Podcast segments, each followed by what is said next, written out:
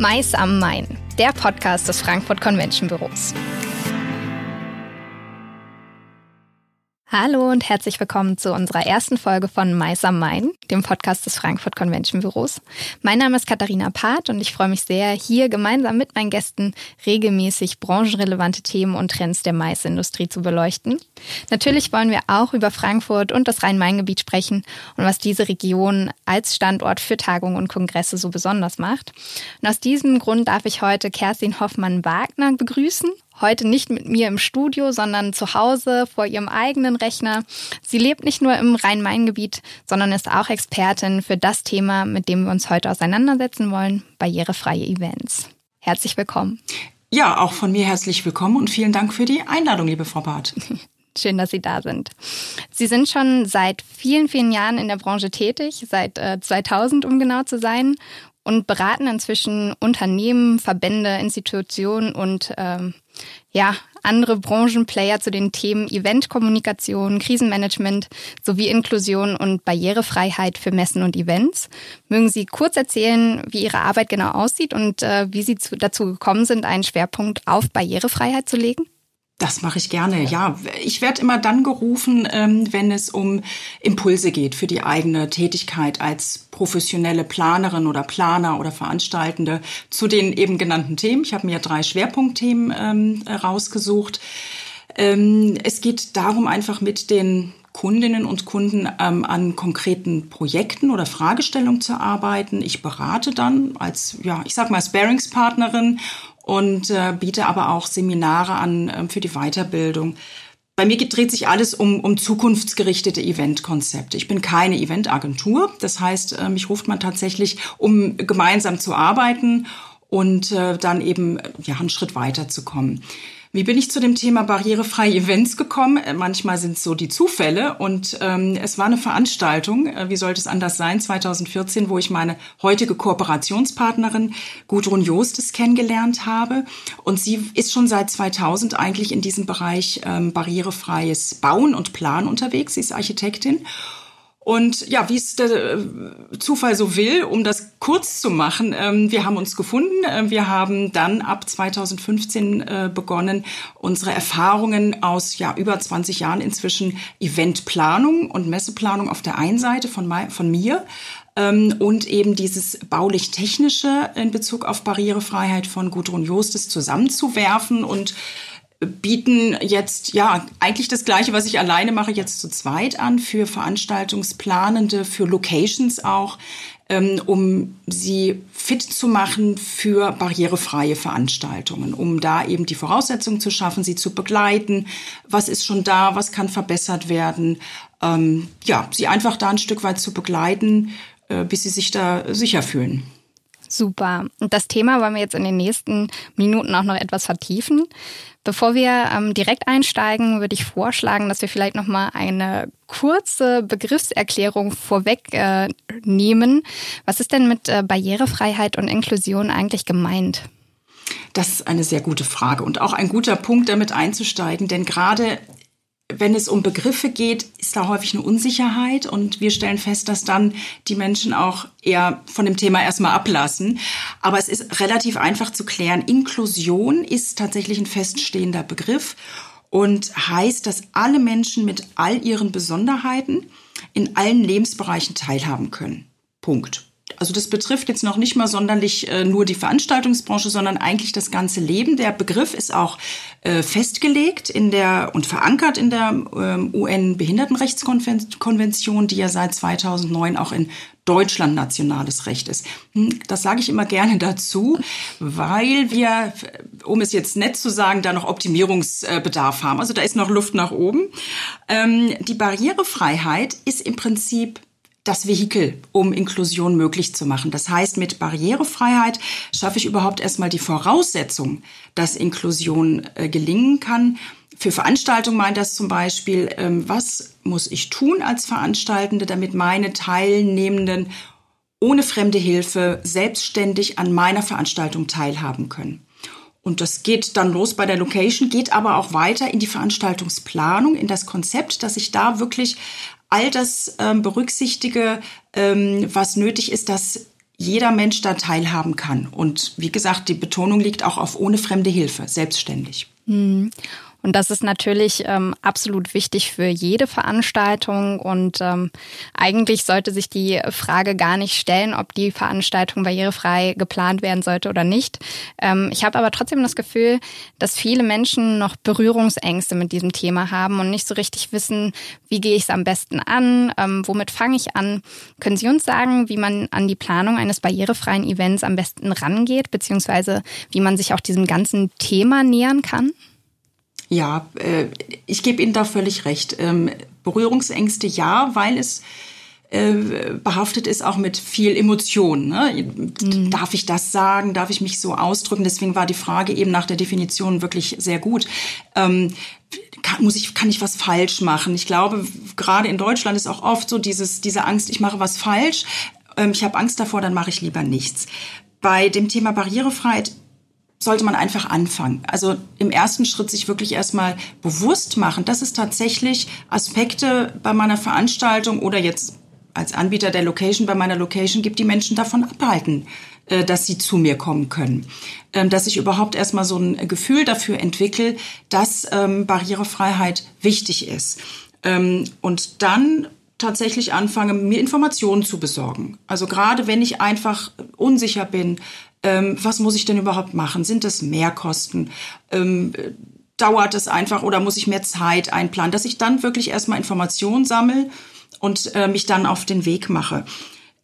Die Wichtigkeit von Barrierefreiheit sieht man vor allem dann, wenn man sich einfach klar macht, Barrierefreiheit ist für einen bestimmten Teil unserer Teilnehmenden, also ich bleibe immer gerne bei dem Beispiel Veranstaltung, für, den, für einen bestimmten Teil unserer Teilnehmenden ist Barrierefreiheit essentiell. Das heißt, nur wenn ich barrierefrei bin oder barrierefreie Aspekte äh, berücksichtige, dann können diese, diese Menschen auch teilnehmen und teilhaben. Aber für alle anderen Teilnehmenden, die zu meiner Veranstaltung kommen oder für meine Dienstleister, für meine ganzen Projektpartner oder für mich und meine Kolleginnen und Kollegen ähm, bedeutet Barrierefreiheit ein Gewinn an Komfort. Das heißt, diese Barrierefreiheit kommt nicht nur einer kleinen Gruppe von Menschen zu, sondern uns allen. Und jeder kennt das, also mit einem schweren Koffer oder Trolley ähm, Stufen hochzugehen zu einer Location, das ist ähm, ganz schwierig. Und da profitiere ich dann eben als Person auch von Barrierefreiheit.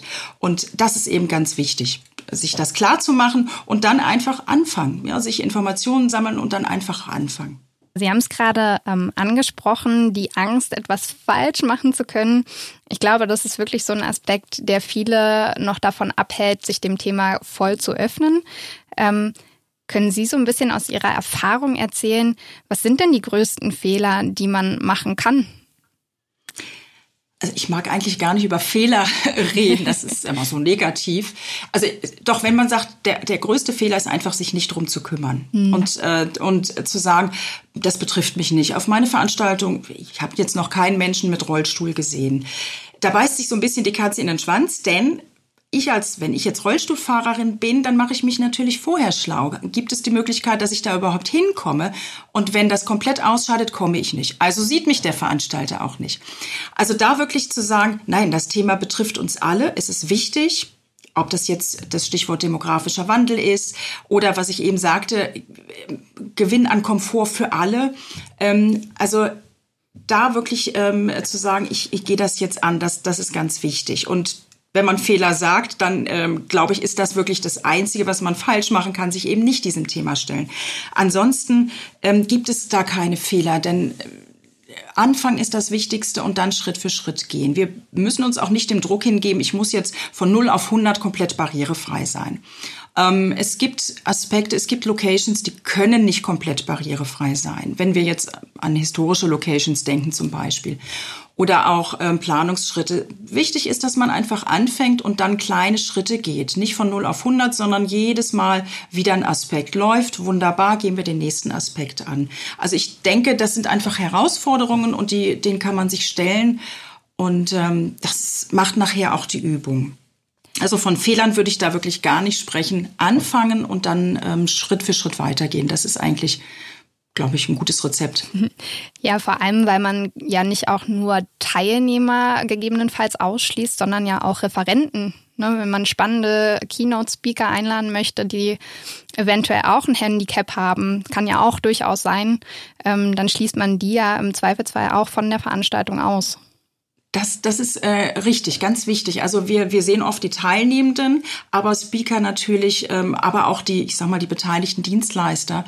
Aber ähm, wenn, wenn Sie nach, was kann man vielleicht falsch machen, sagen, also was wirklich ähm, schlecht wäre, wenn ich anfange und darüber rede, aber dann nicht ähm, tatsächlich umsetze. Also es gibt tatsächlich Fälle, die mir bekannt sind, wo einfach Speaker im äh, Rollstuhl ähm, äh, sitzend ähm, vorher Absprachen getroffen haben, ähm, wie die Bühne aussehen sollte, dass man eben selbstständig draufkommt und das wurde nicht umgesetzt vom Veranstalter. Und das ist natürlich dann sehr schlecht. Ähm, also wenn ich mich wirklich committe, ähm, barrierefrei zu sein über alle Aspekte, dann ähm, muss ich auch ähm, quasi nachprüfbar sein. Es muss dann nachprüfbar sein, dass ich da auch äh, aktiv werde. Absolut. Frankfurt ähm, als Beispiel ist im vergangenen Jahr als erste hessische Stadt mit dem Siegel Reisen für alle ausgezeichnet worden und darf nun auch als barrierefreier Tourismusort für sich werben. Und in dem Zusammenhang sind zahlreiche Einrichtungen wie Beherbergungsbetriebe, Gastronomie und auch Museen zertifiziert worden. Inwieweit spielt es denn für die Planung von barrierefreien Veranstaltungen eine Rolle, dass auch die Destination ein entsprechendes Angebot hat für Menschen mit Geh-, Seh- oder Hörbehinderung oder auch kognitiv kognitiven Beeinträchtigungen? Also erstmal Glückwunsch dazu. Das finde ich ganz großartig und ich hoffe, viele, viele Städte und äh, oder Gemeinden und äh, Destinationen gucken sich das ab. Äh, finde ich ganz großartig. Ähm, ja, welche welche Rolle ähm, kommt den Destinationen zu? Ich würde mal sagen fast die entscheidende Rolle oder eine der entscheidendsten Rollen für mich jetzt als Veranstaltungsplanende oder äh, Veran äh, oder Veranstalterin. Ähm, denn alles, was schon da ist, also gerade in, in Locations, ähm, da, darauf kann ich zurückgreifen als Planer. Und ähm, wenn äh, Gudrun Jostes, meine Kooperationspartnerin und ich immer wieder zeigen, ähm, äh, in welchen Schritten man vorangeht, dann spielt dieses Thema Ressourcen nutzen, die schon da sind, eine ganz entscheidende Rolle. Denn alles, was schon da ist, die Zugänglichkeit der Location, Stichwort Mobilität, die Teilnehmer können bequem anreisen, haben barrierefreie ÖPNV-Station, solche Geschichten zum Beispiel. Da kann ich als Veranstaltende darauf zurückgreifen und kann das quasi bei mir abhaken. Ja, das heißt, es ist vorhanden und das muss ich jetzt nicht noch selber äh, besorgen und mich selber drum kümmern. Und das ist ganz, ganz wichtig. Und viele Locations ähm, sind da tatsächlich auch einfach weiter, weil sie es müssen. Also gerade wenn wir in diesen Bereich Bau kommen, also Neubau oder Umbau, Renovierung, dann sind Locations verpflichtet, hier barrierefreie Aspekte ähm, zu berücksichtigen, umzusetzen und das nachzuweisen. Und das ist für mich als Eventplaner, Planerin natürlich wunderbar, weil da kann ich drauf zurückgreifen. Für die andere Seite, das heißt die Seite der Destination und Locations, ist das natürlich auch und wird immer stärker ein ganz klarer Wettbewerbsvorteil. Also wenn ich hier, ähnlich wie wir es bei dem Thema Nachhaltigkeit sehen, auch zeigen kann, was ich gemacht habe, was ich ähm, an Aspekten umgesetzt habe, äh, dann kann ich natürlich sagen, okay, hier kannst du auf jeden Fall ähm, deine barrierefreie, deine inklusive Veranstaltung gut unterbringen. Also ich sag mal, das ist für beide Seiten ganz wichtig. Und ähm, es sollten wirklich mehr davon geben, mehr Destinationen, mehr Städte und das auch kommunizieren. Das ist ganz, ganz wichtig. Sie haben jetzt gerade gesagt, dass viele Destinationen auch mit dem Thema Nachhaltigkeit werben. Aber Barrierefreiheit ist ja eigentlich auch ein Teil von Nachhaltigkeit, der aber immer irgendwie so ein bisschen vernachlässigt wird, nicht wahr? Das ist genau der Punkt. Ähm, das bemängle ich auch äh, gerne, auch öffentlich, äh, dass Nachhaltigkeit für mich oft zu grün gedacht wird. Ähm, die ökologischen Aspekte, die sind ganz, ganz wichtig, aber Nachhaltigkeit hat eben auch diese soziale Säule zum Beispiel. Das ist noch ein weiterer Bereich, aber Barrierefreiheit, Inklusion ähm, gehört zur Nachhaltigkeit dazu und was, was wir in unserer Arbeit oft sehen, was sehr, sehr schade ist, dass viele Locations, viele Destinationen tatsächlich ähm, sehr umfangreiche Ressourcen für Barrierefreiheit haben. Man findet es aber oft nicht. Also da gerne der Appell, ähm, sprecht darüber. Ähm, es wäre gut, wenn man auf Websites schon tatsächlich ähm, den Hinweis auf Barrierefreiheit findet. Das ist ganz, ganz wichtig, darüber auch zu sprechen und das nach außen zu kehren. Das ist ähm, wichtig, auch um das Thema voranzutreiben. Zum Abschluss hätte ich noch äh, eine allerletzte Frage. Was sind denn Ihre drei Top-Tipps, die Veranstaltungsplaner aus unserem heutigen Gespräch mitnehmen können? Das äh, sind Aspekte, ich glaube, die habe ich auch im Gespräch jetzt schon angebracht. Also der erste oder das Wichtigste für mich wäre, deswegen auch Tipp eins: ähm, überhaupt anfangen. Anfangen und ein Commitment einfordern, ähm, auch von Führungsebenen, Geschäftsführung, wem auch immer zu sagen, ja, wir setzen jetzt auf Inklusion, unsere Veranstaltungen werden inklusiv. Das heißt, das ist die Voraussetzung, um mich um Barrierefreiheit äh, kümmern zu können und dann auch für mich eigene Standards festzulegen.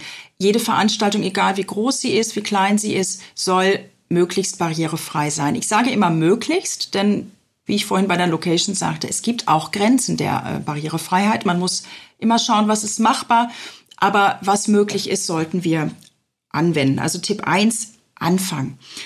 Ähm, mein zweiter Tipp wäre dann, das hatten wir eben bei dem Thema Destination und Locations, Ressourcen nutzen. Es ist schon viel da, gerade wenn ich eben ähm, auf externe Locations zurückgreife.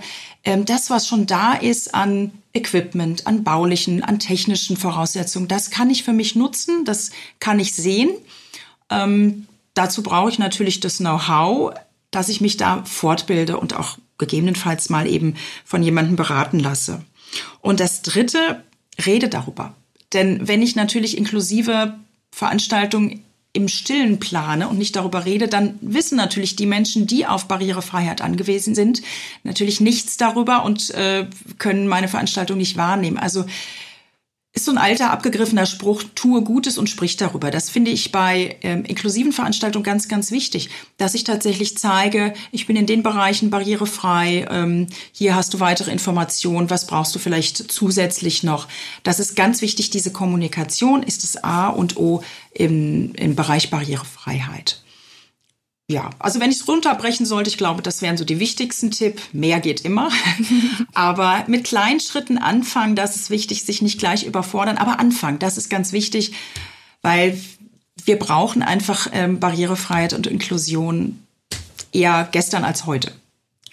Ja, vielen Dank, liebe Frau Hoffmann-Wagner, für diese Einblicke. Ich glaube, wir haben nur so ein bisschen an der Oberfläche gekratzt gerade, ähm, konnten aber dennoch wertvolle Informationen mitnehmen. Wer Interesse hat, sich mit dem Thema barrierefreie Events noch etwas intensiver auseinanderzusetzen, findet im gleichnamigen Buch von Ihnen und Ihrer Kooperationspartnerin Gudrun Jostes noch viele weitere Tipps und Anregungen. Ist gerade erst im Januar im Springer Verlag erschienen und top aktuell also. Mögen Sie dazu noch ein paar Worte verlieren? Äh, ja, vielen Dank, dass Sie, dass Sie darauf hinweisen. Ja, das war, ähm, das war schon lange ein, ein Gedanke, ein Traum, eine Vision von uns, dass wir dieses ganze Wissen mal zusammenpressen äh, in Papier, in Papierform. Es gibt es natürlich auch online, das ist klar. Ähm, aber ähm, unser Ansatz ist tatsächlich Tipps aus der Praxis für die Praxis, dass man immer wieder punktuell gucken kann, was muss ich jetzt zum Beispiel bei einer Location-Suche beachten, wenn es um Barrierefreiheit geht bei der Konzeption von Veranstaltungen, bei Eventkommunikation. So haben wir das aufgeteilt und ja, ich hoffe, dass, dass wir damit ein Instrument für den Schreibtisch ähm, geschaffen haben, äh, das einen auch den Einstieg in die Barrierefreiheit etwas erleichtert. Super. Damit äh, sind wir auch nun am Ende unserer ersten Episode von Mais am Main angekommen. Wir freuen uns sehr, wenn Sie, liebe Zuhörer und Zuhörerinnen, auch beim nächsten Mal wieder dabei sind. Natürlich ist auch Ihr Feedback jederzeit herzlich willkommen, falls Sie Anregungen haben oder Wünsche, was Themen und Gäste angeht. Sie erreichen uns über alle bekannten Kanäle, per E-Mail, Telefon, Social Media. All diese Kanäle finden Sie natürlich auch in unseren Show Notes. Dann sage ich liebe Grüße aus Frankfurt und bis ganz bald bei Meist am Main.